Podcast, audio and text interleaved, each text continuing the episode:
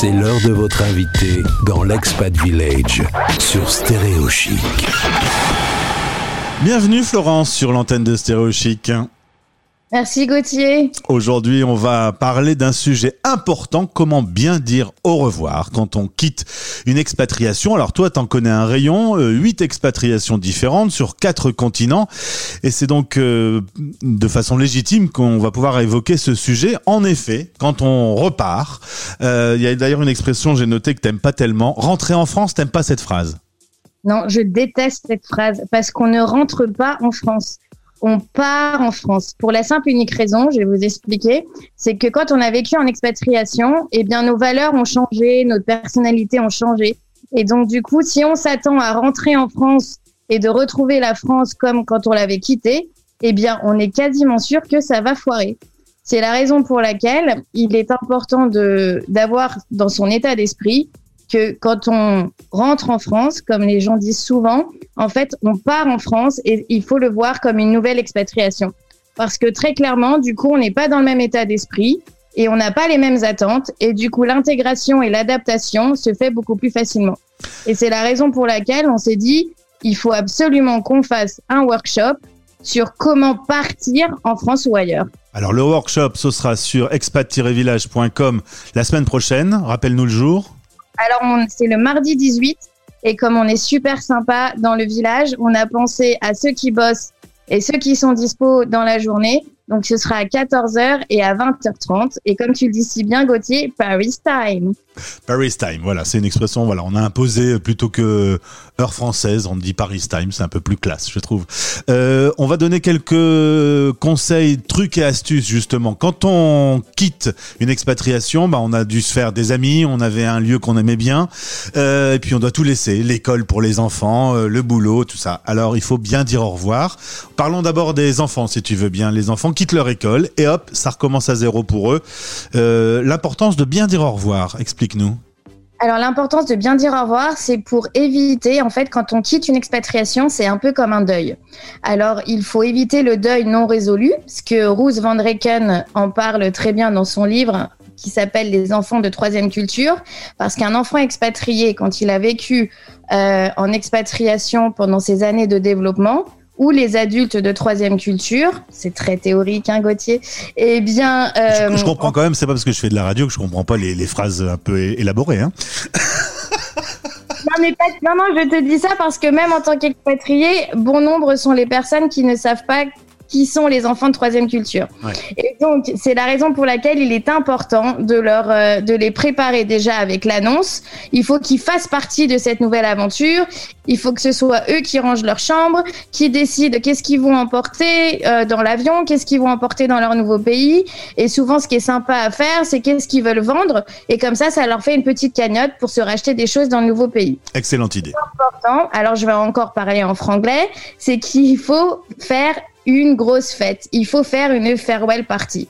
C'est important de faire ça parce que ça permet aux enfants de bien dire au revoir.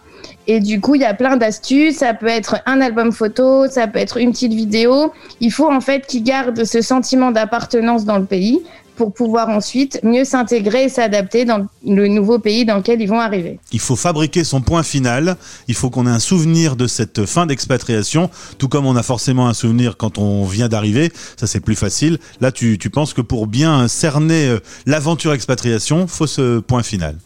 Exactement, c'est très important. Et après, alors tu sais bien que j'aime bien manger. Donc, c'est pour ça que j'ai créé le burger. La métaphore du burger, je pense que c'est important pour tout le monde, que ce soit parents, euh, étudiants ou euh, les enfants, de l'avoir en tête. En fait, le pain, c'est ce qui bouge jamais. C'est ce qu'on appelle le pays de, euh, le pays, le passport country. Je vais y arriver un jour à faire une émission. et après, il faut faire comprendre que les enfants, en fait, ne perdent rien. Ils rajoutent juste des ingrédients dans leur burger. Donc, tu vois, par exemple, moi qui ai vécu à New York, ça va être des pickles. Moi qui ai vécu en Australie, ça va être la viande. Euh, pour la Suisse, bah, forcément, c'est le fromage. Euh, et comme ça, en fait, on fait comprendre aux enfants d'une façon imagée qu'ils ne perdent rien, mais qu'ils rajoutent des ingrédients pour euh, devenir un burger encore plus délicieux. Oh yes, absolutely. Parlons des parents maintenant, parce que c'est bien, les enfants, voilà, ils ont fait leur au revoir, leur adieu à leurs potes d'école, et les parents, c'est quand même aussi un choc, un, petit traumatisme. Alors les parents peuvent tout à fait aussi faire une fête. Hein. On va pas se mentir, c'est important aussi pour les parents de clore cette aventure.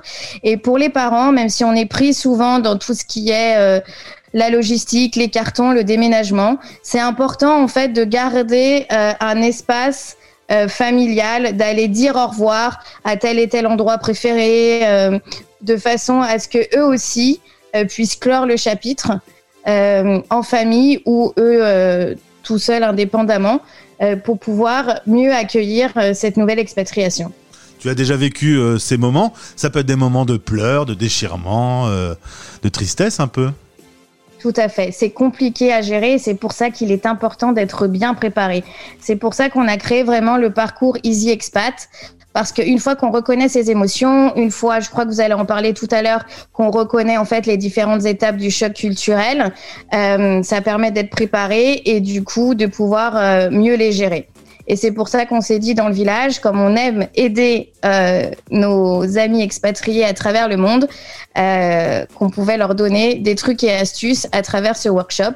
Parce que comme c'est mon sujet favori, je peux en parler pendant des heures. Comme tu as eu huit expatriations, est-ce qu'il t'est arrivé d'en avoir une qui se finisse mal, justement parce que tu n'avais pas été suffisamment vigilante euh, à bien boucler l'histoire?